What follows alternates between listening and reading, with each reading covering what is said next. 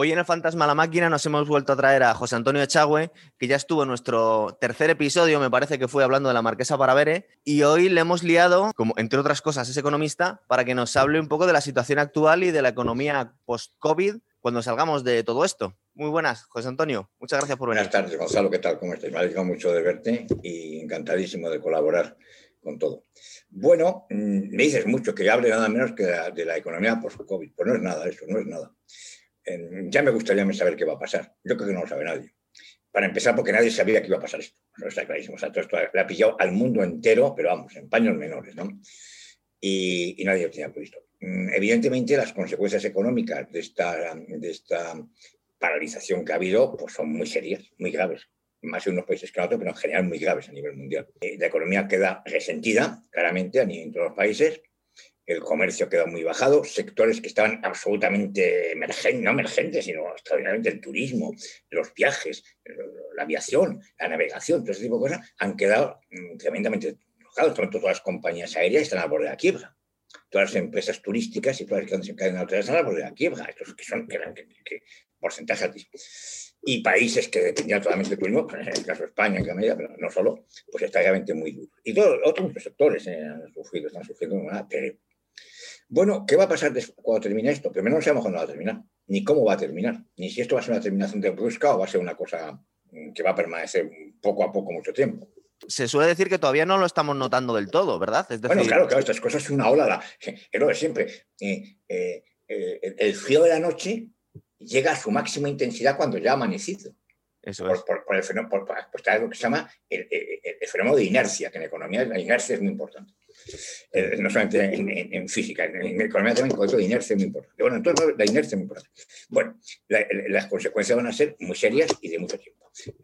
ya el mundo entero, hay una cuestión macroeconómica gigantesca, aparte de muchísimos sectores importantísimos que han sufrido mucho y que van a tardar en recuperarse, lo que va a afectar al Producto Interior Bruto en todos los países, pues hay factores fundamentales. El mundo entero que ya tenía un, un exceso de deuda, endeudamiento, se ha endeudado todavía más. Es decir, en este momento el nivel, el, nivel de deuda es enorme. Entonces, el riesgo de que en un momento dado surja una crisis de deuda, de inflación de deuda, es muy grave cuando nos ha venido la pandemia no estábamos en un momento especialmente malo e-, económicamente, ¿verdad? Ya España estaba con, cerca del 100%, el 100 del PIB en deuda y ahora estamos en el 120% en un año, claro, estamos en así Pero todos los países, eh, eh, Estados Unidos está desbordado. Estados Unidos, eh, en este momento el presidente de un país está anunciando está anunciando pues, un paquete de reactivación muy fuerte a base de endeudamiento. Claro, Estados Unidos puede hacerlo porque mientras, mientras tenga una maquinita que hace unas cosas llamadas dólares, que todo el mundo las acepta, pues ellos tienen la maquinita de hacer dólares. Los demás no tenemos maquinitas de hacer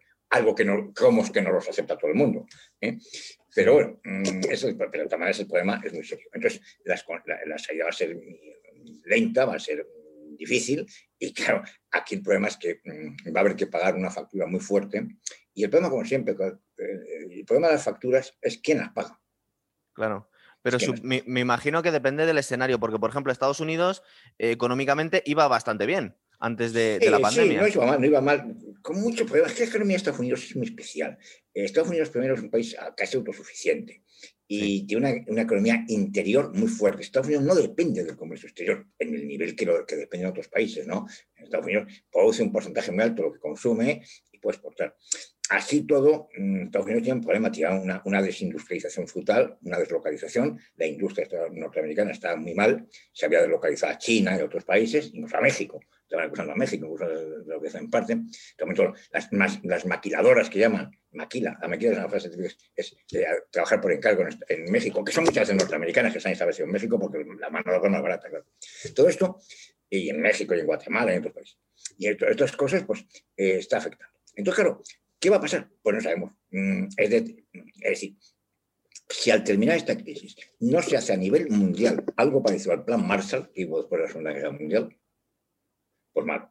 Si son inteligentes y se hace, pues sería inteligente. Eso solamente podría liderar, liderarlo pues, Estados Unidos y la Unión Europea. La Unión Europea, mejor no hablar. Vamos a salir a distintas velocidades de la pandemia, ¿verdad? Porque en Asia o en China no sabemos, porque es verdad que la información que nos llega de China siempre hay que ponerla entre algodones, porque no sabemos muy bien lo que nos cuentan, pero parece ser que o con sus vacunas o con sus restricciones, más o menos han controlado la epidemia. En Estados Unidos que están mm, eh, acumulando vacunas y están, creo que están vacunando a un 1% de la población al día o una barbaridad Y aquí en Europa nos hemos visto casi la más fea, ¿verdad? Porque estamos pillando las horas de las vacunas y vamos a salir los últimos casi. En Europa se ha, se ha, confiado en unas, en unas Primero se ha hecho muy mal. Y luego se ha confiado en unas, farmacéuticas que han literalmente estafado a la Unión Europea después de enfocarles a dar subvenciones para que investigasen rápidamente, pues están haciendo lo que les da la gana. Y eso es un demostración. Hay que suponer que se pongan las pilas un poco todos y hagan las cosas un poco mejor en lo sucesivo. En todo caso, la salida va a ser muy dura y mm, el problema es eh, a quién le va a afectar más. España no está en buena posición. España tiene una deuda muy fuerte, España tiene una economía muy dependiente del turismo, muy dependiente de los servicios, de un escaso valor añadido en general, mm, que lo cual se manifiesta en, salarios por término medio bajos, lo cual, pues eso, todo, y lo cual a su vez es poco poder adquisitivo de la gente. Es ¿todo esto qué significa? Que España mm, lo lleva crudo en la salida, si no se puede Es de las que más va a sufrir y más le va a costar eh, recuperarse. Es, a nivel dentro del entorno, no, voy a compararme con, con, Uruguay o con, o, con Nueva Zelanda, que son casos muy distintos. Pero en el entorno europeo y en el entorno occidental, España es de las que me temo que va a sufrir más. Esto sí, sí. Y más aún si encima los políticos, pues de todos los partidos y de todos los colores, dejan ya de echarse los tratos a la cabeza unos a otros con la culpa y no se ponen las pilas a que esto es un tema muy serio, ¿no? Que parece que no. ¿Crees que tiene importancia también? Porque hemos visto que muchas de estas farmacéuticas eran inglesas y con el Brexit eh, han hecho como un poco barriendo para casa y al final los que vamos a pagar los, platos vamos a ser los que estamos dentro de la Unión Europea. Evidentemente, aunque es cierto, es cierto, también es cierto, también es cierto que muchas de estas empresas, aunque pudiesen ser británicas total o parcialmente, tenían interés en otros países, norteamericanos, franceses, alemanes, te han metido, y que una buena parte de sus instalaciones y sus fábricas están fuera del Reino Unido, están en Bélgica o en Italia. Es decir, el problema es que es una broma. La, la, fábrica italiana se dedica a hacer y esconder las vacunas para exportarlas a Israel o a no sé dónde, o a, Nueva Zelanda. no, hemos pecado en Europa de un poco pardillos. Yo me estoy acordando al, principio de la pandemia, cuando estábamos todo el planeta comprando mascarillas y veíamos que de repente venía un mejor postor y nos la quitaba. Claro, Aquí, aquí, de alguna forma, Europa tiene poder económico, pero no tiene poder militar. Y estamos viendo como que y, sobre todo no ha tenido una voz única, es decir, no ha tenido claramente un, alguien que dijese, eh, es decir, al final para tomar cualquier decisión era después de discutirlo hasta, hasta el amanecer, ¿eh? y llegar a unas, unas consecuencias de compromiso, que unos que sí, otros que no, y entonces, claro, esto no puede ser, estas cosas hay que tomar, en las negociaciones internacionales hay que ser el primero que presentas, el que estás delante, el que sabes hacer la oferta, el que te, no sé qué, claro. Y, es la ley de la jungla, ¿verdad? El más fuerte, no puede ser. ha habido, no ha habido agilidad ninguna en esta negociación. O sea, nos han pillado todos. La que Israel consiguió, pero Nueva Zelanda, países ahí, han conseguido mm, vacunas, mmm, seguramente en unos casos pagando más o, haciendo las operaciones que fuese, pero evidentemente han conseguido. E, e incluso algún país europeo, encontramos, ¿no? Por ejemplo, algún caso el caso de Hungría.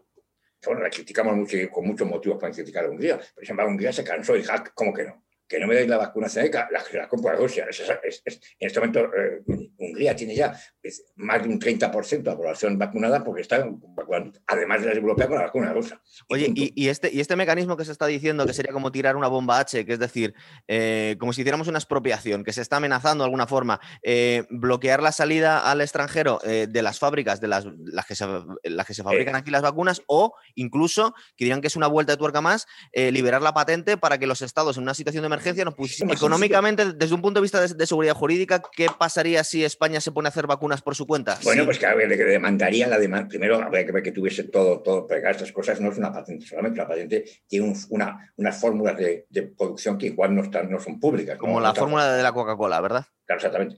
Y más una cosa de la vacuna que es muy compleja. Bueno, pero incluso se puede pues, la demanda. El problema es que la Unión Europea lo que tendría que haber hecho aquí es sencillamente, han dicho señores, por causas de absoluta necesidad, queda a partir de las 12 de la noche de esta noche queda intervenido esta empresa y para que no haya duda, eh, en este momento están llegando a las mismas fuerzas militares y ocupándolas, punto, de cada país, punto. A partir de momento, cada país designará una persona conocida esto como gerente de la fábrica y aquí se hace lo que dice él. Y punto. O sea, y así, pero algo, algo, algo en las guerras no se ha hecho. Claro. No cogió a Reino Unido cuando la guerra dijo, señor Rolls Royce, la otra, a partir de mañana déjese fabricar cochecitos de lujo y empieza a fabricar carros de combate o motores de aviación. Claro, y las intervino. A veces se nos olvida que las guerras se hacen cosas que en condiciones normales no estamos acostumbrados. Por ejemplo, una cosa que no se le da suficiente, suficiente publicidad porque hoy en día nos parece una salvajada y fue una salvajada, fue a toda la población americana de origen japonés les, metieron en un campo de concentración en la Segunda Guerra Mundial esto fue una medida más de otras que hubo que tomar, claro, de precauciones.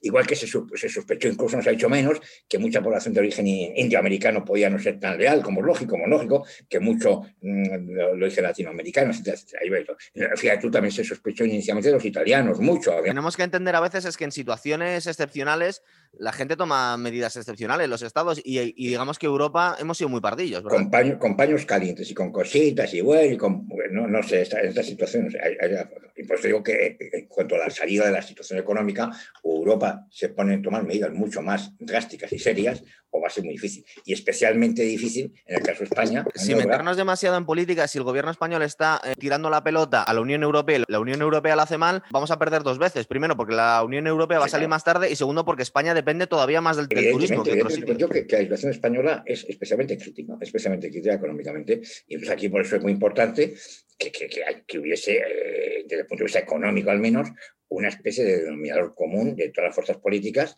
que dijese, bueno, en ciertas, luego nos pegaremos en otras, pero en estas, en estas cosas no nos vamos a pegar, ¿eh? tenemos que ir aquí juntos porque más nos vale. ¿eh? Total, es verdad. Además, aquí nos jugamos todos, nos jugamos todos, madrileños, catalanes, vascos, gallegos, andaluces, porque es un tema serio, este es un tema muy serio que, que, puede perjudicar muy, seriamente. Y eso que estábamos hablando estos días cuando preparamos el programa, que me comentaste que en, que en, el, en el foro de Davos se habían propuesto una serie de medidas la, primera pregunta que me sale es decir, ¿estas medidas son desde un punto de vista ideológico, son políticas de izquierdas, de derechas o, tiene un perfil técnico las recomendaciones? Curiosamente, Davos, evidentemente Davos es un... se habla mucho de que si Davos es el gobierno mundial, son tonterías. En Davos una serie de bueno, que algunos, que hay, bueno, hay, todo. hay gente muy importante, hay gente conocida, hay gente que... Son, Las discusiones en públicas de Davos no. Davos tiene influencia, claro que tiene influencia, actualmente pues ni más ni menos cada que puede. En Davos casi siempre su política ha sido pues muy, muy, muy conservadora y muy neoliberal. Es decir, ha estado bendiciendo todo el neoliberalismo, con algunas veces algún detallito, pero con alguna advertencia, el neoliberalismo, que por cierto ha demostrado bastante incapaz de, de, responder a alguna crisis como esta. Mm, curiosamente, en la última reunión eh, ha habido un cambio muy fuerte. Eh, nos hemos encontrado con sorpresas mm, que en Davos se empieza a hablar pues, de medidas intervencionistas, de medidas eh, keynesianas, típicamente keynesianas, cosa que, hasta, hasta, hace cuatro días era, era, era, vamos, era anatema hablar de esto, ¿no? En, en.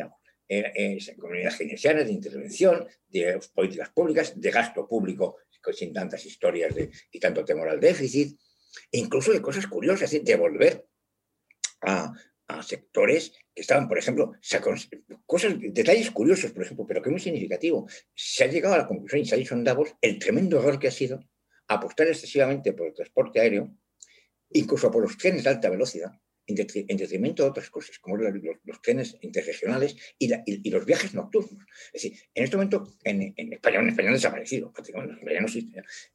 Eh, todos aquellos que hemos viajado mucho, hemos viajado mucho de noche, en coches cama con mayores o menores comodidades, o no tan camas. Ha quedado, quedado, casi una visión romántica de, desde Rusia con amor de James Bond, ¿verdad? Y los para mí es muy importante. Yo estaba trabajando hasta por la tarde, me iba, me iba a las nueve de la noche a la estación, me cogía el tren, ¿eh? Eh, cenaba o tomaba alguna cosita allí, o en la cafetería, o en la misma cafetería del tren, y por dormía y a las 8 de la mañana salía tranquilamente en Santiago de Compostela o en Barcelona, eh, bañado, duchado y, afeitado. habías aprovechado todo, toda, todo el día. Bueno, esto es, y, una de las recomendaciones que es, volver a potenciar a nivel europeo los viajes en tren, incluso viajes nocturnos de larga distancia.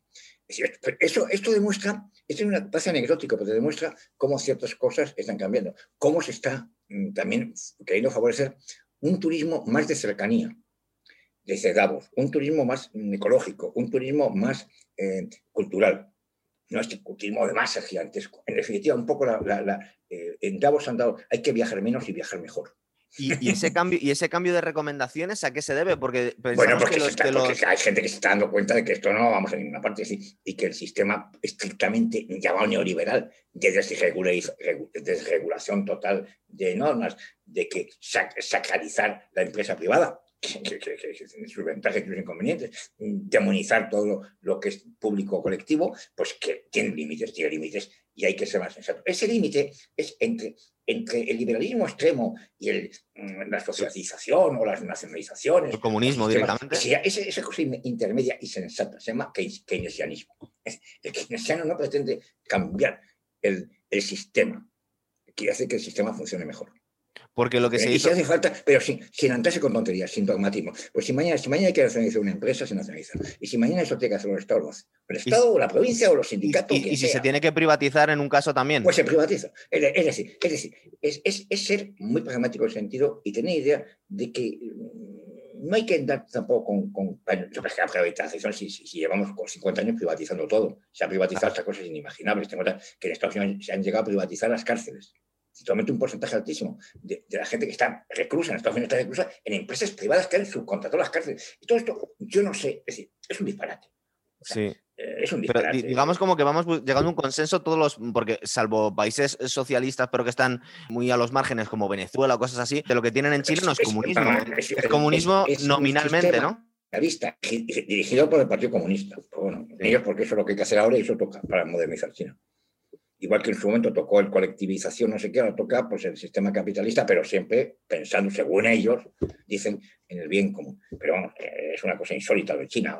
Ahora en China no nos estamos enterando, pero parece ser que también, ¿verdad? Que se están forrando algunos. Es igual como siempre, como siempre. Siempre, siempre que hay regímenes que se auto eh, eh, generan y se auto renuevan, pues claro, evidentemente se crean oligarquías. O sea, si ya la oligarquía tiende a crearse de por sí mismo, si, claro. que situación, pues fea tú, si una situación que lo, que lo favorece, enormemente, claro, por supuesto. Claro, ya va gente ahí vinculada al poder, eh, porque evidentemente son los que están ahí beneficiándose de todo, como, como pasa siempre. un régimen tan, hermético como China no sabemos, eh, en su momento ni sabíamos de dónde ha salido el virus, ni los niveles de contagio que tenían, ni ahora la gente que están vacunando. Es decir, es, una incógnita lo que sale de ahí, ¿no? De China seguimos, seguimos sin saber casi nada. Mira, a mí me dijo uno que estuvo en China, hace ya por eso tres o cuatro años, que bueno, por unas circunstancias le llevaron a visitar a una empresa donde se hacían realmente, él había encargado unos, unas cosas de tipo electrónico, que unos componentes los traían aquí.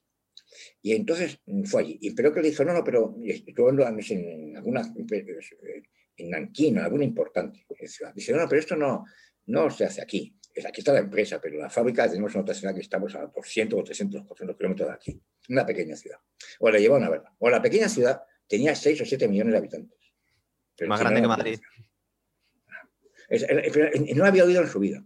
Ni siquiera la capital de la provincia. Había que ver. Había que ver. Bueno, eso es básicamente industria. ¿Qué fábricas había? ¿Qué instalaciones había? Yo no había oído hablar nunca de eso. Pero es que además casi no veías extranjeros en esa, algún, japonés, pero no había prácticamente eh, extranjeros allí y era una ciudad impresionante con, con unas ultramoderno todo, pero al mismo tiempo, había restaurantes como antiquísimos eh, eh, artesanales y cosas. Había, era, era, algo, o sea, que solamente es que no, no, no, no hay nada comparable a, lo que, a eso. O sea, imagínate el colmo de la modernidad acompañado con cosas tradicionales chinas y con gente que viaja por la calle vestidos como de chinos. Había como chinos, chinos, de, chinos, de, de, chinos de, de TVO, ¿no? Y, y, mm. algo increíble. Y si yo jamás había oído, yo cuando vi eso digo, bueno, de, de, esto, de China no sabemos evidentemente. ¿verdad? Hagamos lo que nos enseña. Con el hermetismo que hubo de la pandemia. Una cosa, en su momento hicimos, hace poquito, hemos hecho un programa de, bueno, lo hicimos de James Bond, estamos hablando de Goldfinger, pero lo relacionamos con el Bitcoin y la especulación de divisas. Es decir, el, una de las, de las cosas, mmm, se supone que revolucionarias que tiene el Bitcoin es que no, tiene, no está sujeto a un banco central, es una criptomoneda que se supone que el, el, tráfico de, mundial de esa moneda está realizado por muchísimos ordenadores.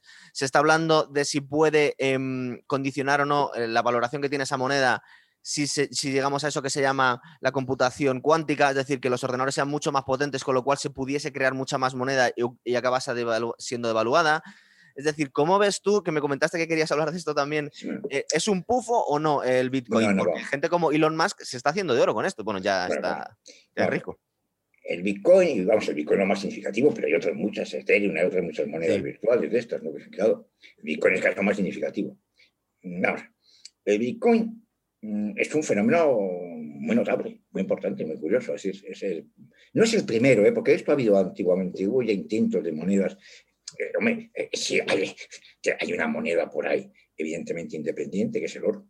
Es decir, eh, ya existe el oro. El oro no depende de ningún banco central. Si tienes oro, eso vale, vale, vale en China, vale aquí, vale. Es lo que trataba la película esta, claro. Claro, exactamente. ya existe el oro. Y existió en su momento el patrón oro que todas las monedas tenían que significar oro. o ya el ha abandonado porque no, había que no aguantase, ni que eh, nadie quería someterse al patrón oro. había poco oro, además, ¿verdad? Claro, había que hacer más. ahí está, ahí está. Bueno, el, el, el, el, Bitcoin y las monedas virtuales tratan de ser el oro, el oro, eh, pero claro, el oro... Eh, virtual. claro, en, el mundo virtual, en el mundo virtual. Es decir, utilizando las cadenas blockchain y todo ese tipo de cosas en el mundo virtual y que no dependa de ninguna, de ninguna eh, autoridad, ningún banco central que lo manipule, subiéndolo, bajándolo. Bueno, en sentido es, una, es una experiencia muy interesante, muy curiosa y que está ahí, con otras monedas virtuales, que ya existen. Eh, eh, no olvidemos, hace años circuló por España una moneda virtual, no nada parecido a esto, pero curiosa, que eran los famosos, los famosos cortis, los vales, del corte inglés. Es decir, el corte inglés intentó crear su propia moneda, no ah, olvidemos, en su época precedida, que los cortis. Los cortis eran unos. Tú comprabas cortis y con los cortis comprabas en cualquier sitio del corte inglés. Eh, es decir, que esto, claro, esto le llegó a la hacienda, le, lo quitó, no, le gustó nada, porque vio que aquello, eh, que inicialmente era una excusa, que eran los vales de, evolución, al final se estaba convirtiendo en una moneda virtual. no, no virtual, porque existían físicamente. Claro incluso, el corte inglés empezó a abrir cuentas en su, dentro de su contabilidad, cuentas en cortes. Bueno, eso a Hacienda no le gustó nada. Aunque esa idea también había ocurrido en Estados Unidos, antes en grandes almacenes, los, los y los, los, los, los, bares de cuarto. Es decir, intento de crear esas monedas, parece que han sido gente, empresas privadas, grandes comercios. El Bitcoin se crea, y claro, en principio se crea un sistema totalmente mm, virtual, aprovechando toda la tecnología de blockchain y de manera independiente. Hay unos bitcoins que no pueden aumentar nada más que por unas cosas muy especiales y que no dependen de nadie, sino bueno, de determinados esfuerzos que se hagan. Y eso es una gran ventaja del Bitcoin, pero también es su gran debilidad. Pero claro, vamos a ver, el Bitcoin, una moneda, para que sea una moneda, tiene que cumplir varias funciones. La primera es de servir de signo de valor. Es decir, tú puedes medir las cosas en bitcoin, en vez de medirlas en toneladas, toneladas de patatas, eh, kilos de, carne, no sé, kilos de alubias, no, pues se mide todo en una cosa unida que se llama dólares, eh, pesetas, rublos, euros o una moneda concreta. Pues servir eso. Bien, ¿el bitcoin sirve de eso? Sí, pero, verás tú por qué. Eh, porque es muy complicado, porque se tenemos inestabilidad. Segundo, la segunda cosa que tiene que cumplir una, cualquier moneda es ser eh, un, un, depósito de valor. Que mañana puedas mm, guardar valor en esa moneda. Por ejemplo, también pues, en dólares, en euros y también en oro y también en bitcoins. Lo que pasa es que eso tiene sus problemas. Y la tercera función es que sirva, sirva de mm, moneda de cambio, es decir, de, medio de pago, de medio de pago.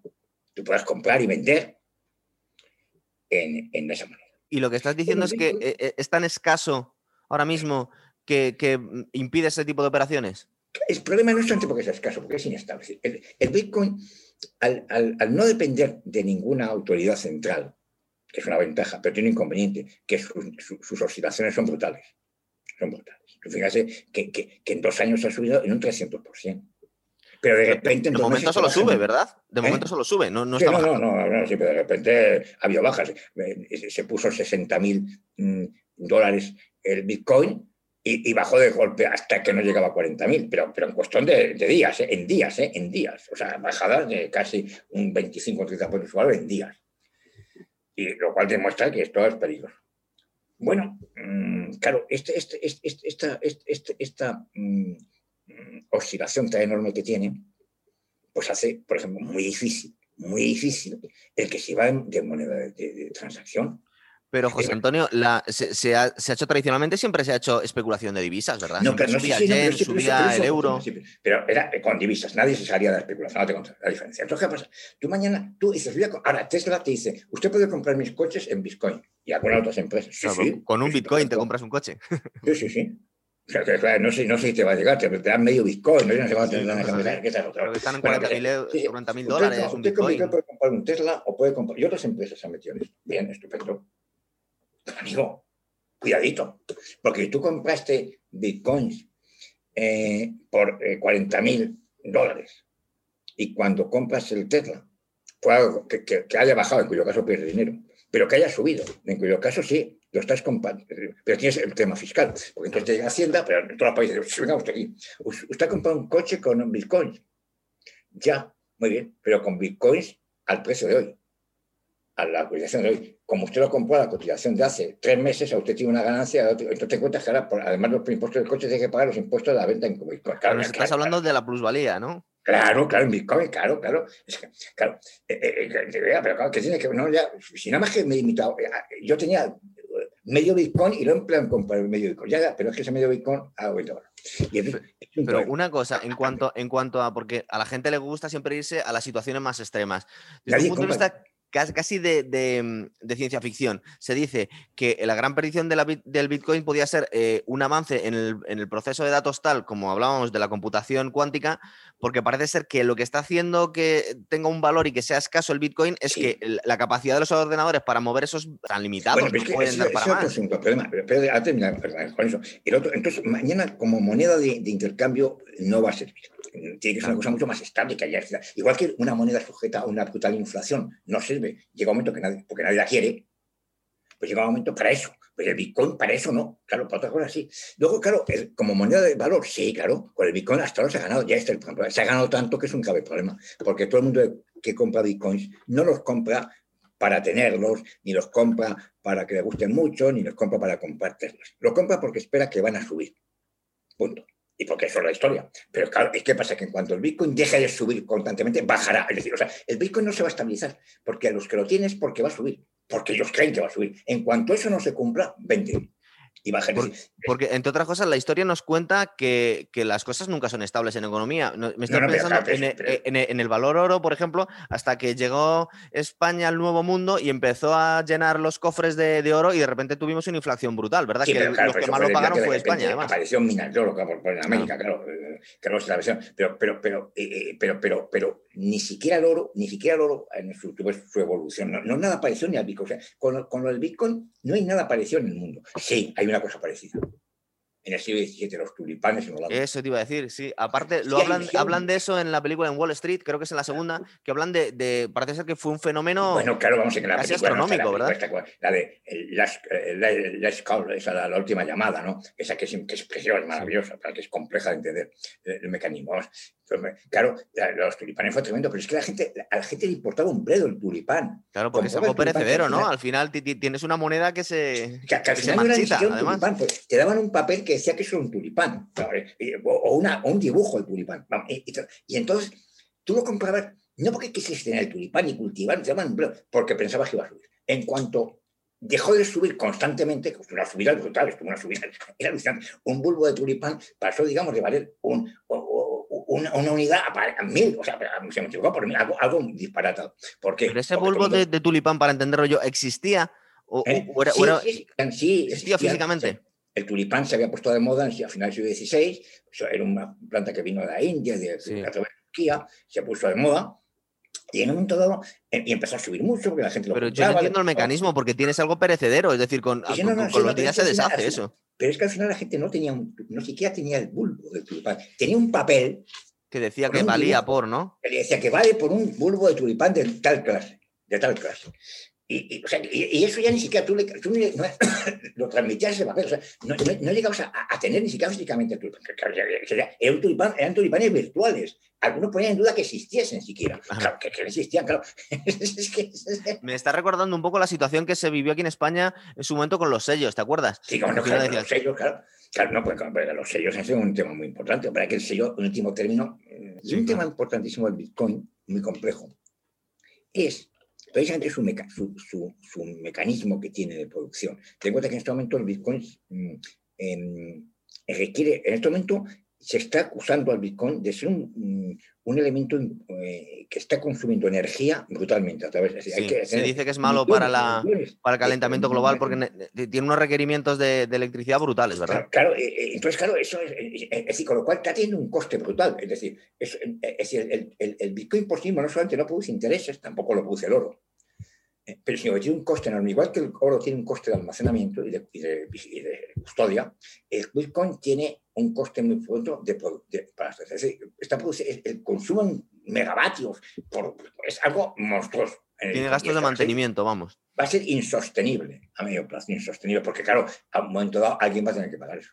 Por último, hay un problema muy grave sobre el Bitcoin, que es que las autoridades le tienen enfriado esto es importante. Sí, porque no les hace gracia, ¿verdad? Claro, o lo, o lo, terminan controlando de alguna manera a través de normas fiscales o normas no sé cuántos, que, ya, han puesto, que últimamente han aparecido unas normas aquí en España muy duras con, el Bitcoin, ¿eh? las transacciones. O bien, todo el Bitcoin tienes que declararlo, ya, ya deja de ser anónimo.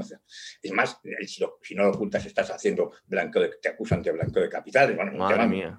Claro, entonces, claro, eh, las autoridades no les gusta y o lo controlan ellas o le van a por bueno, en definitiva, el Bitcoin está ahí para quedarse, yo creo también es, pero posiblemente se remodelará, se, quedará más en sus justos términos, como unos monedas de intercambio interesantes y veremos. No, tan, tampoco depende de cómo salgamos de la pandemia este todo. Claro. Eso, por ejemplo, el tema del oro. Es que, claro, es, claro, es que el oro, el oro tiene una utilidad industrial. No olvidemos, el oro, el oro, igual que otros metales... Se puede usar para algo. La mayor parte de lo que se produce en el mundo no es para invertir, es para utilizarlo en, en todo. ¿eh? Desde, mm, desde cosas, eh, hay, implantes médicos que son de oro, tienen oro. Eh, eh, mm, es más, bueno, aparte que han surgido otros metales también tremendamente tal, pero el oro sigue siendo, cualquier móvil tiene oro. Oye, ¿y los economistas estáis teniendo en cuenta esto que ahora mismo nos suena un poco de ciencia ficción, pero que se dice que pasarán unos años, que es eh, la explotación minera de asteroides, que puede desequilibrar completamente el, valor de, los, de estos materiales, ¿verdad? El problema es que, claro, eh, hoy por hoy la técnica para poder explotar un asteroide, pues no está. Porque tú mañana puedes mandar un satélite un asteroide y saca un poquito y trae cuatro piedras para analizarlas. Pero si estamos hablando de, de mandar una máquina capaz de un asteroide que sea de metal, eh, explotar aquello, que hay que matar solamente personas también. Y, y en este momento en este momento el coste de hacer eso supera no sé cuántos. no, estamos en una situación en la que, como los españoles cuando descubrieron el, Potosí, que era básicamente una montaña de plata, desequilibró la economía mundial completamente. Sí, pero que Potosí estaba, se podía llegar a Potosí, era un sitio donde se, podía explotar, unas minas allí, y se traía al final. Es decir, es decir Potosí con estar complicado, estaba relativamente cerca comparado con un asteroide. y, y, además, que el asteroide, otra solución era capturar el asteroide y traerlo. Otros decían, si no explotarlo contra la Tierra, estrellarlo contra la Luna. Vaya ideas que estás dando, sí. Llevarlo contra la Luna y luego en la Luna los trozos ahí, pues recogerlos allí. No sé, se, hablan de varias cosas, pero todo esto hoy por hoy sigue siendo economía ficción, porque claro, en, eh, en este momento el coste de cualquier operación de estas supera mil veces eh, cualquier, cualquier beneficio posible, hoy por hoy. Ahora, claro, hoy por hoy. Oye, y antes de pasar a otra cosa, justo cuando estábamos hablando de esto de la, de, por ejemplo, el descubrimiento del Potosí y de los metales preciosos en, América. En aquella, en aquella época, los economistas, entre comillas, españoles o de, Europa, ¿se, esperaban algo así? O sea, ¿entendían el, fenómeno inflacionario que podía surgir de eso o, les pilló por sorpresa a la gente? Bueno, se produjo, inicialmente no, claro, inicialmente les pareció estupendo eh, la gente que hubiese oro y plata. En, en claro, se cuenta que había escasez en Europa eh, cuando termina el siglo XV, había escasez había escasez, por varios motivos, entonces porque la India y Turquía eso absorbió mucho. Y entonces bien, había escasez y eso provocaba inflación. Claro, se aparece oro y plata y fabuloso, y encima es España la que controla esas, eh, esas, esas minas y eso, es maravilloso. Pero se dedicó aquí todo a gastarlo en guerras aquí estúpidas europeas, pero en su parte. Bueno, em, y claro, pues en inflación en Europa, en España, por supuesto. En España menos, porque en España lo que hace es que se limita a utilizar eso para comprar cosas en el exterior produjo más inflación que en España, que también lo produjo sobre todo en el resto del mundo. En, Francia, en Italia, en Alemania, eh, se, se, puso en inflación porque empezaba a haber más monedas y más, dinero. Y se produjo un aumento de los precios de las cosas, sencillamente. Claro. bueno, efectivamente. Lo que pasa es que en último término, claro, eh, había una diferencia, que es que el oro o la plata finalmente mm, existía físicamente y había gente que la atesoraba. ¿Eh? que la gente que la atesoraba. Y claro, eso produjo, no sé, pero sí se empezó a estudiar la inflación, es más, ya, em, pues alguien que fue el, doctor magnífico, eh, Javier Las, Piricueta, por cierto, lejanísimo, eh, persona emparentada con nosotros, a finales del siglo XVI, que no los Aspiricueta, por estar vinculado con el En Aspiricueta, pues ya, eh, que, era, que era, era, era, digamos, no se llama en esa época economista, era un arbitrista, se llamaba, un arbitrista eh, al servicio de Felipe II, pues ya alerta, ya alerta, estamos hablando de finales del siglo XVI, alerta de, claro, de que la abundancia de metales preciosos y de monedas había originado, no solamente en los reinos de su majestad, sino en otros reinos europeos, un notable incremento de los precios de las cosas, que se estaba notando, era ya sensible, ¿no? Y que, bueno, ya habríamos aquello. Eso produjo la primera crisis, porque de repente se interrumpió la llegada de, Se empezaron a agotar las minas de oro, y las de plata todavía no producían bastante, y luego se cubrieron otras de oro y tal, pero ¿no? Y, y además otros problemas también políticos, y, y se interrumpió durante dos o tres años o cuatro, se interrumpió mucho la llegada de metales preciosos, y poco aparte de la primera quiebra, Felipe II se declara en quiebra, en sus no les paga a sus banqueros, genoveses y, y, y flamencos, y que, aunque luego les dan compensación a otras cosas. Y, eh, y en Europa, eh, en cuanto empezó a, no fluir tanto metal precioso a través de España, se produjo una crisis de mucho cuidado en los países. Eh, eso es lo que provoca el descontento por en los Países Bajos, en Holanda, pero en todas partes. ¿Es, ¿Es, posible que ocurriese algo similar en el Imperio Romano? En, en, en la zona de León había muchísimas minas de oro, ¿verdad? Bueno, es que hay que verlo, es que lo de León, yo cuando vi lo de las, ¿cómo se llama eso? Las médulas, no me lo podía hacer. En las médulas es un paisaje totalmente marciano hecho por los mineros. Es decir, unas montañas que las desmontaron. Las montañas están deshechas, están destrozadas, están de formas caprichosas. Y eso fue sencillamente. ¿Y cómo hicieron eso? Pero ¿cómo consiguieron hacer, porque tuvieron que explotar esas, esas tierras, lo hicieron con agua, es decir, no usan pólvora ni, ni dinamita, lo hicieron agua, es decir, lo que hacían era crear una cosa, meter en la mina cantidad de agua que aquello, la, mina explotaba. Y claro, consiguieron sacar ahí oro en cantidades industriales. Todavía queda, por cierto, todavía hay gente que se dedica.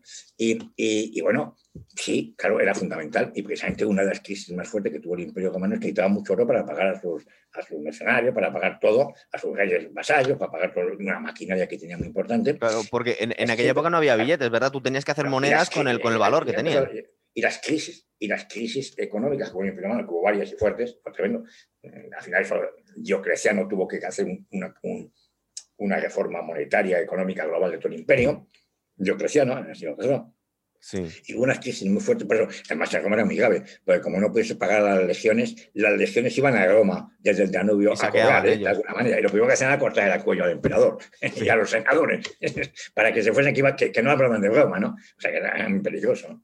Pues, entonces podemos ver como, por lo menos en dos situaciones que nos acordemos, se encontraron grandes yacimientos de metales preciosos y al final no sabemos si fue peor el remedio que la enfermedad. Bueno, eh, animó la economía, que duda cabe que la, que la economía europea del siglo XVI se, se, se movió mucho debido a, los metales preciosos que llegaron de, de, porque claro, eso mm, animó la, industria de los Países Bajos, de Reino Unido, de Francia, la, de España no, la España al contrario. es que te iba a decir que, que yo en su momento eh, escuché que para el pueblo llano español le vino fatal, porque en realidad no, subieron los precios, nada más. El, el, pueblo llano español no recibía ni una moneda de esas, como el cambravo, que no fuese que le pagasen, y en cambio vio que los precios le subían, tendían a subir, con lo cual que sé, el pan cada vez costaba más caro, más caro, o la ropa. ¿eh? Eh, pero aquí, claro, para que se puede tener importaba, como se importaba todo de Flandes, se importaba todo de Italia, se importaba de Francia, de donde fuese, de Alemania, de cualquier sitio, la propia América, claro. Entonces, claro, estaba igual, y se pagaba. Entonces, claro, pero eso fue desastroso porque eso hizo que la industria española, incluso, por ejemplo, se también hizo, hizo que la industria lanera se vino abajo, porque aquí en España dejó de hacerse lana. la lana se exportaba y se mandaba a los Países Bajos Ah, y volví aquí transformada en ropa, en tejidos, pero mucho más cara. Claro. Era algo estúpido. En cambio, favoreció enormemente la industria eh, textil de los Países Bajos, de ciertas zonas de Francia, de Italia, etc. Claro. Es curioso, creo que hicieron una vez un estudio, no sé si unos geólogos, que vieron el, origen de algunos yacimientos de oro, del material, y decía que, que, era curioso como había salido en Bolivia y donde había terminado, mucho de ese material había sido en la China. Como, claro, es, claro, es curiosísimo, es curiosísimo ver en China, en China, en Japón, en, pero en sitios normales, en la India, ves monedas españolas de oro, que luego les han metido un cuño con una inscripción, circulaba como moneda propia, se limitaban a darle un cuño eh, propio, con una clave que significaba que eso estaba dado gusto bueno por el rey o el que tengo que mandase en ese sitio, ¿no? O sea, pero él utilizaba las propias monedas españolas reacuñadas, ¿eh? eh, pero lo ves en China, en, Birmania, en, Japón, en sitios realmente insólitos, ¿no? En algunos muchos años en Estados Unidos también, ¿verdad? Hasta que tuvieron su propia moneda. En Estados Unidos, bueno, Estados Unidos, en Estados Unidos ten en cuenta que en Estados Unidos, eh, cuando quieren hacer una moneda, a independizarse, pues claro, ellos mm, ya desde siempre, en, Estados Unidos, incluso cuando había colonia británica, más que las libras esterlinas, circulaba mucho el oro y la plata españolas. Sobre todo, circulaba mucho lo que se llama el... El, real de 8. El real de uno que era de plata muy grande. Sí. De plata para Entonces, eso, mm, ellos eh, la, palabra le llamaron dólar, que, es, una, es, una, corrupción de una palabra alemana, era talero, que era una moneda que, usaba mucho las fuerzas. Los, ingleses que estaban en América, sus, tropas que tenían ahí no eran ingleses, básicamente eran alemanas, de Hannover. El rey de Inglaterra era el gran elector de Hannover en Alemania. Y entonces, claro, bueno, el, eh, eh, entonces los americanos no querían tener tampoco eso, siguieron llamando taler, que es una moneda propia. Entonces ellos empezaron a emitir unos billetes ya, en el siglo XVIII existían billetes de banco, que eso fue otra, eso otra, otra Y entonces ponían ahí en su billete, te ponían, esto vale por 100 dólares, tales, y te ponían acto seguido una S con dos vagas. La S con dos vagas, tú date cuenta que tú las monedas españolas en esa época, es sencillamente, es en el, en el, el, escudo español, las columnas de Hércules con el nombre plus ultra la S significaba que era pagadero en plata española. Es curioso. Eso significaba que, que la gente no sabe dónde vienen esas dos barras del dólar. Pues son las columnas de es, eh, Gibraltar y. Exactamente. Exactamente, exactamente. Sí, el Gibraltar es el, monte que está al lado, que es de Ceuta, que ya está en Marruecos actualmente, porque ese es el, turbales. Entonces, claro, evidentemente, pues un caso curioso era en plata española lo que circulaba. Y te lo ves en todos los sitios más, más, más, curiosos y más extraños. ¿eh? En, Birmania, no sé qué sea, una moneda birmana de, hechos por no sé qué, rey de Birmania, no sé. pero estamos hablando de, de, siglo XVII, es eso. Y, eso es lo que circulaba como moneda local. Realmente increíble, ¿no? Total. Eh, cuando hablamos en el otro programa que estamos hablando de la marquesa de Paravere y, de, que era una, de las primeras emprendedoras españolas que vino justo en el, peor momento posible, sin saberlo ella, a intentar montar un restaurante de lujo, eh, nos acordamos mucho también de la situación en la que nos podemos ver en unos meses o en los próximos años, que los los emprendedores que intenten iniciar otras industrias que, vamos a decir, ahora en España, ¿qué es lo que queda? ¿Qué es lo que puede ser próspero? Eh, el YouTube puede ser una cosa, el YouTube toda la gente lo, consume, pero claro, un país de servicios y de turismo como es España, mm, ¿qué nos va a quedar? Pues es un tema complicado. Yo, he participado en, hace mucho tiempo en programas de emprendedores y cosas de tipo. Hace poco tengo uno, uno, de emprendedores en Puente Genil, en Córdoba, ¿no? Ha sido todo, todo online, por supuesto y otro en, Murcia. Bueno, claro, este momento es complicado porque ¿qué, qué, actividades quedan? Bueno, las actividades que van a quedar son las mismas que hay, las de siempre y, otras nuevas. Lo que pasa es que, claro, con unas, con unas circunstancias muy complicadas, muy complicadas. En este momento, un sector que hasta hace un año era bollante y todo el mundo apostaba por ello, era, era el, el turismo. En este momento, te que hasta hace un año los hoteles se los rifaban. O sea, tú tenías un hotel, un hotelito, y tenías 400.000 eh, entidades de estas dedicadas a, la gestión de hoteles nacionales e internacionales que eran queriendo quedarse con tu hotel o ofreciéndote que si tú metías en su. Se, eh, lo dabas en gestión o se lo vendías o lo que fuese. claro, bien. De repente se viene abajo. Pero claro, ojo, van a seguir existiendo hoteles, eh, no nos engañemos. claro que van a seguir existiendo. En algún momento saldremos de esto, claro. Se, de, cosas peores ha salido, ¿no? Pero seguirán existiendo, lo que pasa es que, claro, quizás, quizás eh, el turismo tenga, todo lo que es turismo tenga un, cambio importante. ¿eh? Quizás haya menos turistas y mejores, ya veremos. ¿eh? Tampoco tiene sentido. ¿Qué sentido tiene que un país como España recibiese en el año 2019 70 millones de dólares? O sea, ¿Tú crees que no nos compensaba? Porque, por ejemplo, los que vivimos en Madrid se nos estaba empezando a hacer muy incómoda ya la ciudad. Em, sí, pero eso no deja tanto dinero. Tiene un coste brutal. el turismo eh, tiene un coste medioambiental enorme tiene una huella enorme y tiene unos costes que no se miden. Porque claro, mm, para que mañana un señor esté allí, se venga de no sé dónde, a, pasarse aquí eh, unos días aquí en no sé qué playa, pues el señor, eh, esa playa tiene que haber, el ayuntamiento tiene que haber unos gastos enormes de infraestructura, de saneamiento, todo que son nunca. Luego el gasto medioambiental no se carga. Y luego, como dice muchas veces, dice, lo decía precisamente Jorge, dijo, primo, eh, claro, es que es verdad, es que el turismo se beneficia de cosas que no ha pagado. Qué, qué playa más bonita, ¿no? pero usted no lo ha pagado. Ahí está. Uy, qué paisaje más bonito. Uy, qué ciudad más. más sí, pero esos, monumentos, esas iglesias, esas catedrales, esos monumentos, no los, ha, no los ha hecho la empresa turística, se los encuentra gratis. ¿Crees que tendríamos que amortizar el Palacio Real, por claro, ejemplo? Es que, claro, es que cuando al turismo se le empieza a cargar el coste real que produce y, y que participe en los gastos de mantenimiento de ese patrimonio natural o cultural, que se va a ver, ah, a lo mejor ya no está rentable. Es que eh, este turismo tan masivo es una cosa es un fenómeno relativamente moderno. Es decir, cuando han bajado los precios realmente de los billetes de aviones, cuando se ha podido extender tanto que toda la gente quiere viajar, irse al último rincón del mundo. Es insostenible ambientalmente que constantemente en el cielo estén miles de aviones. Es que, han bajado menos, ¿no? Cuenta que hoy se dice que hoy presente el puente de salida que de, de, de, barajes nada más que salen 200 aviones. Hoy nada más que 200. Que eso es, dicen, la cuarta parte de un día normal del año. Pues, o sea, que salían. O sea, o sea, pero ¿cómo se pueden salir miles o miles de aviones y entrar eso en un aeropuerto que tampoco. Eso es una locura. O sea, el consumo energético, el consumo, Pero desde un punto de vista más existencial, a un país que de alguna forma su formación, su gente, em, su todo está orientado a una industria, porque ya estamos desindustrializados, ahora mismo nos dedicamos básicamente al turismo y a los servicios. ¿Cómo lo reconviertes? Es decir, te tiras pues generaciones, ¿verdad? Es que, es el problema, es que ese es el país del monocultivo. Aquí en su día, pues aquí nada más que se producía no sé qué y se vendía. Lana. Y luego se producía a naranja y se vendía naranjas. Y luego no sé qué, vamos a, vamos a no. Es, un, es, es una economía muy desequilibrada la española. Ojo, el turismo es importante partes. En Francia es muy importante, pero claro, no es decisivo es muy importante y lo cuidan mucho. En Italia no te cuento, pero bueno, no tiene el peso tan tremendo en, el Producto Interior Bruto y el nivel de empleo que tiene en España es una exageración y esto hay que, esto hay que reconducirlo. Claro, ¿cómo va a ser? No va a ser nada fácil, claro que no es fácil. pero además, para, para, traer nuevas tecnologías y nuevas empresas, eh, eh, desde un punto de vista fiscal, igual es poco atractivo. Estoy pensando, por ejemplo, que estaban yendo muchas a Irlanda porque habían bajado los impuestos, ¿verdad?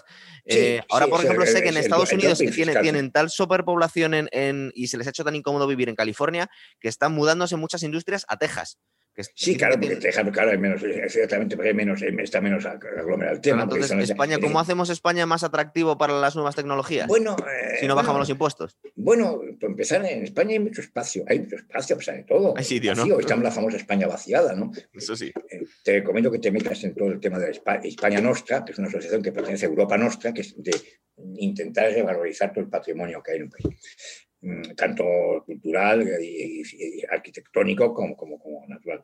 Bueno, eh, vamos a ver. Eh, eh, a, lo mejor, a lo mejor hay que empezar a llevar industrias a Soria o a Teruel. O a Teruel, ¿no? Y, y, incentivar con medidas, con subvenciones, con medidas fiscales y con subvenciones a que la gente se vaya a vivir a Teruel. Claro, en su momento dijiste que aquí, por, igual por ser incluso pecar un poco de paletos, nos gastamos muchísimo dinero en, alta velocidad, cuando habría sido mejor hacer trenes de, mercancías, por ejemplo. Eh, sí, por, eh, por, lo menos en parte, sí, claro, naturalmente. Es muy importante, no tanto, claro. Aquí todo ha sido. Uh, usted puede ir de Barcelona hasta Sevilla en pocas horas, ya, maravilloso. Claro, llego antes en avión y qué. Pero realmente es indispensable.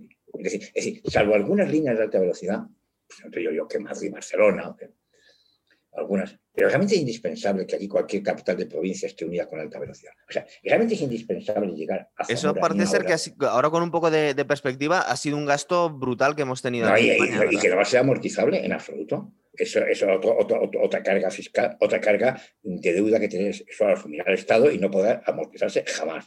Eh, ¿Es, parecido a esos, a esas pequeñas ciudades que querían tener su aeropuerto también?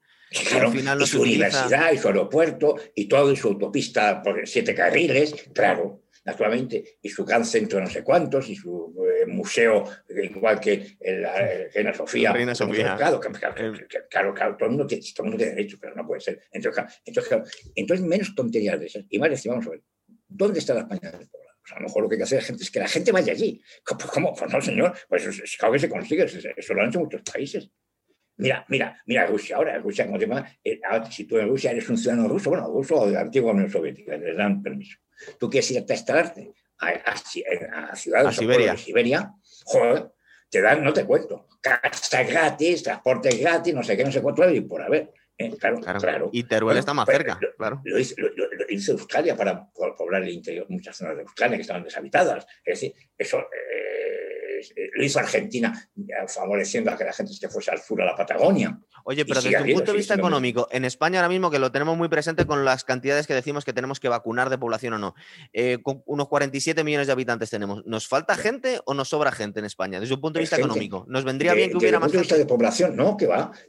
Otra cosa es que este país no crea suficiente. España no es un país superpoblado a nivel europeo. Pero a Suiza le va muy bien y son cuatro gatos. O sea, es No, bueno pero para cuidado, no, no, cuidado, no, cuatro gatos que a nivel del tamaño de Suiza son muchos, digas tú que Sí. son cuatro gatos. En Suiza tiene zonas muy superpobladas, muy superpobladas. y con mucha Entonces a industria, España ¿no? le vendría bien más población, ¿tú crees? No forzosamente más, pero mejor, más distribuida. Lo que pasa es que España Mejor. no- es, es que está desequilibrada por completo. Es que tú, tú madre, aparte, mm, España es, tú coges una zona que va desde Santander, todo el norte, a Cataluña y baja pues hasta Murcia, y salvo eso, luego están el oasis de Madrid y se acabó. No sé, en Andalucía hay gente, pero en Andalucía dispersa también. es decir, Sí. en medio de un desierto. Madrid es una ciudad en medio de un desierto, alrededor. O sea, tú en Madrid sales de Madrid y hasta que llegas a zonas, eh, digamos, eh, poblacionalmente intensas, 300, 400, 500 kilómetros de, de pequeñas poblaciones, de pequeños sitios sin nada realmente importante. Es decir, esto es un disparate. Es un disparate que hay, ¿no? Es decir, la periferia de, Madrid- de España es una cosa muy poblada y muy desarrollada, y luego el centro está vacío, salvo el oasis de Madrid, claro, que es una cosa que está ahí en medio. Pues Esto, claro, eh, eh, alguna cosa, algún pequeño oasis más que hay por ahí pequeñito. Y claro, esto es lo que quizás produce un desequilibrio brutal en comparación con Francia, por ejemplo, que es una cosa mucho más equilibrada. Sí, es verdad Pero siempre se ha París, dicho que pero- Francia se ha construido alrededor de París, ¿no? Sí, no, no, pero no, eh, Francia es importante. Francia es lo que creemos. Luego, cuando vas a Francia, existe una ciudad llamada Lyon, que, sí, que es brutalmente importante, pero Claro. muchísimas y otras zonas que están, son más pequeñas, pero con mucha vida, con mucha vida. Es que tú ves que hay mucha vida, y mucha gente que va y viene, y fábricas, y negocios, y, y turismo, pues, turismo de alto nivel, y, y cosas gastronómicas. Vas a Borgoña, vas así. Eh, eh, aquí se echa, se echa, se echa Amazonas, hay algo, no digo que no, pero se echa mucho, mucho que.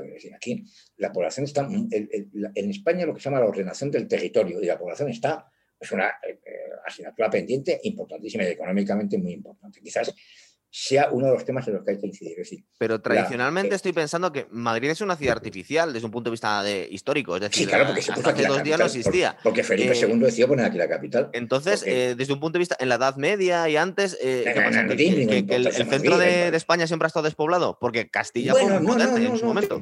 Castilla tenía su importancia. Toledo, Valladolid, Medina del Campo. No, no, tenía, tenía más. Castilla. Entonces, el, fenómeno centrifugado, ¿cuándo se produjo? Que se fue toda la gente a las afueras. Pues, eh, ya, eh, pues bueno, empieza, empieza a producirse ya la decadencia del centro de España ya en el siglo XVII y por ahí, ¿no? Fácilmente, ¿no? Pero ya se, se, se acentúa brutalmente en el siglo XIX, ya eso ya, pues, quién sabe. Toda la, la industria se fue a Cataluña y al País Vasco, Claro, ¿verdad? claro. Luego sí, claro, claro, y luego ponía, claro, claro, y ya, pues no te cuento, ya, eso ha, ha sido, ha sido ya un, un proceso ya acumulativo y creciente, ¿no? Pero se empezó a originar en el siglo XVII, seguramente. Claro. Empezaron a perder importancia, ciudades que habían sido muy importantes, dejaron, quedaron paralizadas, también por la emigración a América, la gente ah, emigraba a América o emigraba a otras zonas de la península. ¿eh? A Valencia, Entonces- época Valencia era muy importante. Entonces, ¿tú crees que mm, no hay una varita mágica en cuanto a tipo de industrias a las que podríamos No, intentar pero sí dedicarnos que, ahora sí, mismo? yo, el tipo de industrias, eh, evidentemente debe ser industria, yo creo, de alto valor añadido. O sea, que no vamos a poner aquí eh, una siderurgia de repente aquí en Almazán. Claro. Es pero sí empresas de alto valor añadido, informática, de componentes, eh, de bi- bio- biomedicina, de bioquímica, de, temas de electrónica, todo esto puede ser muy importante, pero sobre todo favoreciendo que se pongan, incluso favoreciendo empresas extranjeras que se instalen, pero en zonas que no son los famosos polígonos industriales, sino al contrario, las zonas cuanto más despobladas mejor, porque la ordenación del territorio en España y la redistribución de la industria, que actualmente está concentrada en- las zonas, y de las empresas, son- ten en cuenta que actualmente con los medios de comunicación tú puedes tener la empresa perfectamente en Soria exactamente igual que en Madrid. y desde un punto de vista fiscal hay que, hay que hacer, porque luego queremos también que no se vayan empresas a Irlanda y que nos vengan a España. Hay que Claro, por un lado que queremos gastar pues más, pero tenemos que bajar impuestos. No se vaya, no, no se vaya usted a Irlanda, váyase a Soria. Pero le bajamos los impuestos entonces a Soria. Hay que ser inteligente, claro.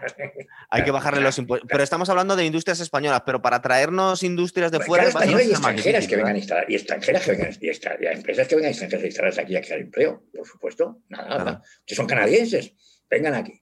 ¿Por qué no se vienen ustedes aquí a, la Siberia extremeña, que, es una zona preciosa, por cierto? ¿eh? Entonces, ¿qué crees que no, es tan importante solo el tema fiscal? Es decir, que le salga más barato no, la Irlanda. Es importante, dando, claro, muy importante a esas empresas darle toda clase de facilidades fiscales, por supuesto, es, uno de los instrumentos esenciales para animar a que se instalen. Claro, porque desde su punto de vista. a la población, a la gente, dándole facilidades a la gente, incluso y también a las empresas. Y a la empresa, y a la, empresa el, el, español es muy poco reacio. Hay que, hay que acostumbrar a vivir. Pues bueno, joder, es que me voy a ir a vivir a Teruel, me voy a ir a vivir a, a Soria, me voy a ir a vivir a, a, Cáceres. Pues sí, sí. Yo me voy a ir a Cazorla. Pues sí, yo España tiene un serio problema, me cabe que es el envejecimiento de la población. ¿eh? En España, que ya somos más viejos, ¿eh? y somos más los viejos, y somos demasiados. Y esto, claro, evidentemente, pues es una, es una, carga en el conjunto del país. ¿Y tú crees que los... porque a mí me da la sensación que los gobiernos tradicionalmente en España también han sido un poco cortoplacistas. Es decir, por ejemplo, em, desde un punto de vista económico o incluso ambiental, no tiene mucho sentido seguir subvencionando cosas como la minería, ¿verdad? En España. Bueno, bueno. Pero nadie se atrevió a meter mano. Sí, no, y sí, si es estratégica, sí. pero el carbón, José Antonio, ¿no, verdad? Sí, pero si mañana hay una. y si mañana. Mira, Francia y Alemania y esos conservan ciertas minas porque no quieren verse privados de esa fuente de... O sea, están en uso y se mantiene aunque sea garantía. ¿Por qué? Por si conviene el día de mañana. Mañana hay un corte de suministros y ¿dónde saca el combustible? Estamos hablando de que nos cortan el gas de Rusia, por ejemplo. Por ejemplo, por ejemplo. O, que mañana hay, o, ¿qué pasa con el gas de? Mañana se interrumpe la llegada de los petróleos. Yo que sé, cualquier cosa. Entonces, que, eh, o, una guerra. Pues, yo tenía entendido que el, carbón que quedaba en España era de muy mala calidad y se había conservado esa industria porque no querían aguantar los follones que les montaban los distintos gobiernos. Esa, es la, teoría. otra, cosa, otra cosa es quemarlo. Quemarlo, claro. Pues el problema español no es que, es que se utilizaba para, para quemarlo y producir energía. Y eso es el que es contaminante, pero claro, eh, ningún país sensato elimina totalmente una fuente propia de energía. Porque sí, porque España no tiene absolutamente nada, ¿verdad? Es como... Aquí en España nos hemos cargado muchas cosas, totalmente la pesca y otras muchas aquí sin, sin, saber muy bien por qué, y luego, y luego que otros países no lo hacen. Y desde un ¿Eh? punto de vista energético también, porque claro, no sé hasta qué punto dependemos de, de la energía eh, nuclear de Francia. España, es un país muy, muy dependiente energéticamente, totalmente. Eh, aquí no se puede petróleo, aquí la energía nuclear no se hace por una serie de motivos, bueno, no me parece mal, pero que tiene sus costes, ¿no? es decir, no hacerla. Claro, es decir, tiene que ser eh, una alternativa. sí, sí, la eólica, la solar se van mejorando, pero despacito, y además con, con muchos pasos atrás. Es muy cara todavía. No, y con políticas incoherentes. Y entonces, pues claro, todo esto es importante. Entonces, España, cuidado, eh, es un país que puede verse en una situación muy delicada en, en caso de eh, conflictos mundiales o problemas graves que no son, se pueden excluir. Para no tener fuentes propias energéticas, se fue claro un problema. Claro. Oye, y, para hablar un poquito más de actualidad, esto que hemos tenido estos días, que creo que se ha bloqueado el canal de Suez pues durante cuatro o cinco días y ya están hablando que puede haber eh, desabastecimientos en muchas zonas del mundo. Es decir, es posible, nos están exagerando que se atasca ese pequeño canal. el canal de Suez pasa, pasa ahí dijo, entre el 15 y el 20% del comercio mundial. Y para ciertas zonas es vital, para Europa sobre todo. Quizá en América tiene el Pacífico, hay más, pero no pasan tanto por el canal. Todo lo que viene aquí de, Oriente, de Asia, y todo lo que viene aquí de, Oceanía, y todo lo que de Australia, y lo que viene de África Oriental, viene a través del canal de Suez, porque el otro camino da la vuelta al, cabo por toda África, lo cual supone no sé cuántos días de, navegación, días más, Claro, entonces, claro, eh, efectivamente se ha notado. Eh, hoy están hablando precisamente del problema que tiene en Barcelona, porque claro, de repente le van a llegar no sé cuántos barcos con contenedores, que no, casi no, van a dar tiempo ni abasto ni a cargar ni a descargar, y todo, en Valencia lo mismo. Un problema grave. Sí, el canal de Suez fue fundamental, para se dieron cuenta ya. Bueno, ya, hay que, que en cuenta que en tiempos de Nerón, en tiempos de Nerón, bueno, ya mejor dicho, se retomó un proyecto faraónico de los faraones de Egipto. Y ya pensaron en hacerlo. La época de la dinastía de Cleopatra, de Ptolomaica, los orígenes sí, griego-macedonio, que era haber hecho aprovechando los lagos amarillos. Esto es una idea que venía de los faraones de Egipto. ¿eh? Nerón lo intentó hacer, lo que pasa es que lo cargaron a Nerón y, y, luego esto se ha vuelto a retomar muchas veces, hasta que ya en el siglo XIX, eh, pues el Baja de Egipto, que era teóricamente Egipto dependía del Imperio Otomano, pero de hecho era un país independiente, bajo el protectorado anglo-francés. Egipto decidió hacerlo. Entonces, entonces, un señor que se llama Ferdinand de Lesseps era pariente, era primo de la madre de Eugenia de Montijo. Y en ese momento Eugenia Montijo era la emperatriz de Francia. Estaba casada con Napoleón III. El canal de Suez se construye entre 1800, 1860 y 69. Y el canal de Panamá cuando es, es posterior, ¿verdad? Es posterior, es posterior. Y cuando se inaugura, se inaugura en 1869, aunque llevaba ya un año y pico pasando barcos, pero luego hacen en 1869 hacen, una, hacen un paripé de inauguración. Porque claro, va todo el mundo. Va la emperatriz Eugenia Montijo, va el, el, heredero al trono de de Austria, ¿eh? que luego va, va el, ¿quién va? Este, el, hermano de Rusia, bueno, gente, todo, todo, todo, el rey de Egipto, no sé qué, manda hasta de Japón. Y entonces allí, pues inaugura. Y pues, Verdi hace la, compone la famosa ópera Aida, aunque no llegó a tiempo, llegó la, la, marcha triunfal sí llegó, pero, pero no había sido. Y, y fue Eugenia de Montijo ahí en persona, ¿no? la, famosa, la famosa cena que ofreció Eugenia de Montijo eh, a todos los embajadores, a toda la gente allá en el Cairo, ¿no? ¿Y en aquel momento sería una zona conflictiva desde un punto de vista militar? Claro, Inglaterra para ello era estratégico, pero era el paso a la India. Y a claro. es, decir, actualmente el, el, canal de Suez hace un paso estratégico y eso va a tener muchos problemas. De hecho, era el objetivo de Rommel en la, en la campaña de la Corps, Claro, claro, claro, intentar cortarlo. Eh, los alemanes en la Primera Guerra Mundial lo intentaron, no pudieron, con sus aliados los turcos, intentaron atacar el canal de Suez, sobre todo los turcos, los aliados alemanes en la Primera Guerra Mundial, hubo problemas. En la segunda Romero que quería llegar al canal y cortar el suministro británico al Mediterráneo, toda la India. Claro, era su objetivo. Eso y en Gibraltar si le dejaba Franco entrar también. pero, con, cortarse uno, con cortarse el canal de Suez ya Gibraltar perdía mucho valor, porque claro, ya automáticamente, ya de la India tenían que dar la vuelta a África, ya les esperarían los humanos alemanes en el Atlántico entonces, en la escuela. Y, pero fíjate hasta qué punto en 1956 el famoso presidente de Egipto que había echado el rey, Gamal Abdel Nasser, el famoso Nasser, nacionaliza el canal de Suez porque está todas las potencias. El canal de Suez era propiedad de una compañía privada, la compañía del canal de Suez. Que era me recuerdo un poco a lo que se hizo en el canal de Panamá. El canal de Panamá lo hicieron los americanos, pero bueno. Mm. Lo mismo, el canal de Panamá lo hacen. el propio Lesseps, el que había hecho el canal de Suez, le llaman que haga el canal de Panamá.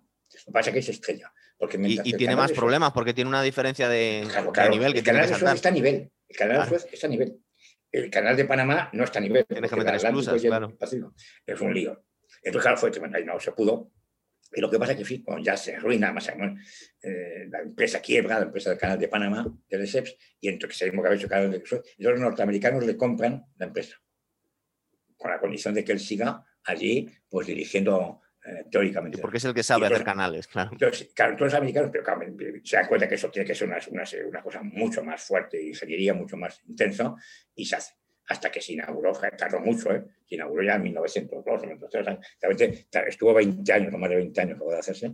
Entre el canal de Panamá se hizo nueve años, el de Suecia hizo nueve años. He escuchado estos días salir hablando a, Putin, porque sabes que con esto del deshielo se está abriendo la posibilidad a pasar por el Ártico, muchas rutas marítimas, y está animando a la gente a que se vaya por Siberia y por el norte de... Claro, tú fíjate, tú fíjate que antes, en verano, en verano, era muy complicado pasar por el Ártico. A veces no se podía en verano. Hoy han conseguido un barco, o eso ha pasado en el mes de enero. Entonces parece que la ruta del Ártico empieza a ser practicable desde el punto de vista comercial. Esto es fundamental, porque claro, y estos son los temas estratégicos importantes, ¿no? Porque claro, Estados Unidos está negado de que esa ruta la controla Rusia. Pero claro, es que Rusia tiene el litoral, todo su litoral es el litoral de Siberia.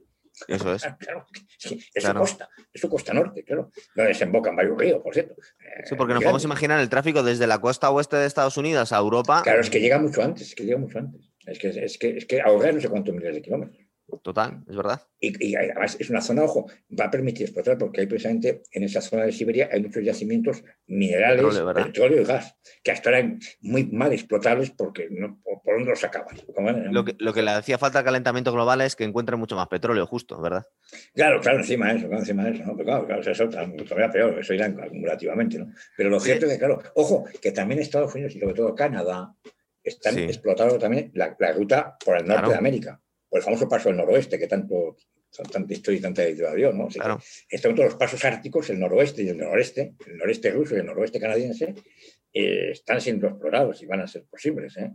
Estaba pensando en la cantidad de proyectos faraónicos de canales que se han debido hacer, porque incluso escuché yo que algún rey pensó en hacer eh, transitable el Manzanares para llegar hasta, la costa. ya desde el siglo XVII había intención de, de, a través del Manzanares llegar al Tajo, el Tajo llegar a Lisboa, claro, aquello era insensato, ¿no? O sea, no tienen caudal, ni de broma, ni de broma, o sea, aparte de los desniveles brutales, ¿eh? Eh, claro, pero es que, sí, no, pero hay, hay, más, aquí cerca, cerca de, de la Escoria hay una serie de presas que se hicieron, al los que hicieron ya el famoso Alcubierre, que era un ingeniero, que trabaja para Carlos III, y que empezaron a hacer presas mm, en el río Guadarrama para dotar de más agua al Manzanares y por lo tanto hacerle más navegable. Eh, bueno, aquí yo se pensó que era imposible. Si acaso, quizás, quizás algunas gabarras se podían llegar hasta, llegar hasta Aranjuez, a través del Jarama, pero hace el Manzanares, Jarama, al Tajo, pero luego el Tajo es muy complicado. Se llama el Tajo, el Tajo, aparte del problema de agua, es que cuando llega precisamente a la cercanía, primero llega a Extremadura, se mete por unos sitios que no te cuento. Claro. Hay que ver lo que es Monfragüe. Unos cañones, va, se meten unos cañones impresionantes en el Tajo. Que viene para el Tajo. Claro. Sí, hombre, eh, supongo que antes, antes de que estuvieran los ferrocarriles, para mover mercarías era una locura, claro. Entonces se, pensaba cualquier cosa. Son muchos canales, el canal imperial de Aragón, el canal, el canal imperial de Castilla, estos, oye, que tuvieron su importancia para el transporte de granos, sobre todo. Lo que pasa es que enseguida, para cuando se pusieron en marcha, estaba ya en el siglo XIX y ya poco enseguida empezó a entrar el ferrocarril, más práctico, ¿no? Pero hay, hay que ver, es muy curioso ver Palencia. Palencia es una ciudad curiosa, esa de la España vacía casi. Sí. Parece que la, la vaciado Valladolid, que está demasiado. Parece una ciudad muy curiosa, muy original, muy bonita. Y claro, lo más llamativo es que parece una ciudad que está en medio de tierra de campos, de repente es un puerto. Coño, llegas a un sitio, hay un puerto. Pero bueno, ¿desde cuándo, ¿desde cuándo tenía puerto? Parece que tenía pues tiene un puerto, un puerto fluvial. Es decir, hay, hay unas dársenas, joder, de repente entran ahí unas cosas, unos, unos almacenes, unos muelles, unas, con grúas, pero ¿esto qué es? Con, con agua. Y es, es, es, es, una de las terminales del canal imperial de Castilla. Y allí, allí llegaban, y de hecho eh, se utiliza turísticamente, hay un, que luego te llevan por esa zona con un barquito y tal, ¿no? Pero es curioso en Palencia, muelles y dársenas de agua ahí, que es el canal imperial de Castilla, en Palencia, ¿no? Pero existe en otros sitios. El canal imperial de Aragón, hay que ver también cerca de Zaragoza, las esclusas del canal imperial de Aragón son impresionantes en el siglo XVIII. Sí, y, no, y, eso que conocemos eh, en España que nos queda más cerquita, pero en todo el planeta la cantidad de proyectos que se habrán intentado en Francia, hacer. En Francia tú puedes ir desde el Mediterráneo hasta el Atlántico en barco. ¿Ah, sí? Por canales. Están construidos. es muy típico, es una, es una, como el turismo lo explota muy bien, eso está turísticamente explotado con tu yate te metes allí y te metes en, cerca, de, cerca de Marsella, no sé qué zonas, y te metes por unos canales y, y al cabo no sé cuánto tiempo, pues, acabas en el Atlántico. Pero casi terminas antes, desde un punto de vista logístico, pasando Gibraltar, ¿verdad? Paseos en barco y organizan paseos, claro, está costosa. Eh, bueno. Y otros, y los canales son en Alemania hay muchos canales. ¿Tú cuándo, porque está la gente haciendo predicciones, cuándo crees tú que saldremos un poco de, la crisis que todavía no nos ha llegado de golpe? Claro, no, no, no sabemos. Todavía no nos la hemos comido. La crisis sanitaria. Y la crisis sanitaria condiciona totalmente la situación económica. Mientras no se arregle, haya ya un arreglo claro y los contagios empiecen a bajar de una manera, no solamente en España, a todo, todo el mundo, claro. eh, de una manera clara y de momento no aparece ni, ni lejanamente, pues recuperaciones económicas pocas. y por lo tanto, eh, es fundamental. Claro, esto es el tema vacunación. En este momento, en este momento, lo único que aparece como claro es que todos los países deberían ponerse las pilas muy fuerte y vacunar de manera masiva, cueste lo que cueste. Y dejarse tonterías que si los demás, déjese. Vamos, uno detrás de otro. Que vaya pasando la gente, pero uno detrás de otro. Claro. Y, se va, eso es lo único que en este momento puede hacer. Y mire, si para eso hay que nacionalizar a AstraZeneca, comprar vacunas china, rusa o de la Patagonia, pues hay que hacerlo. O sea, hay que dejarse tonterías. Hay que, esto es, un tema. No, es que, claro, para decir es una empresa privada, pues, pues se nacionaliza, se, interviene eh, militarmente, lo que haga falta. Pero claro, yo, ahí, yo ahí lo que veo es em, la cobardía de los políticos. Es decir, que antes de poner una vacuna que pueda salir efectos secundarios por ahí, o antes de meterse en un lío, pues nos alarga la crisis dos años más, los políticos. Pero Gonzalo va a verlo, cualquier medicamento, cualquier medicamento produce ciertos efectos secundarios y hay gente que se siente mal. hay gente que se ha muerto por tomar una aspirina. Hay gente que se ha muerto por tomar Y si, y si, estás, y si pretendes vacunar a 6.000 millones de personas, pues a muchos le va a sentar algunos, mal. Algunos porque tienen intolerancia, porque no sé qué. Hombre, aquellas personas que evidentemente tengan eh, claramente incompatibles, pero hay que evitarlo. Pero que incluso gente que aparentemente también le puede producir una reacción adversa. y, esto, pero esto, pero esto pasa con todos los medicamentos.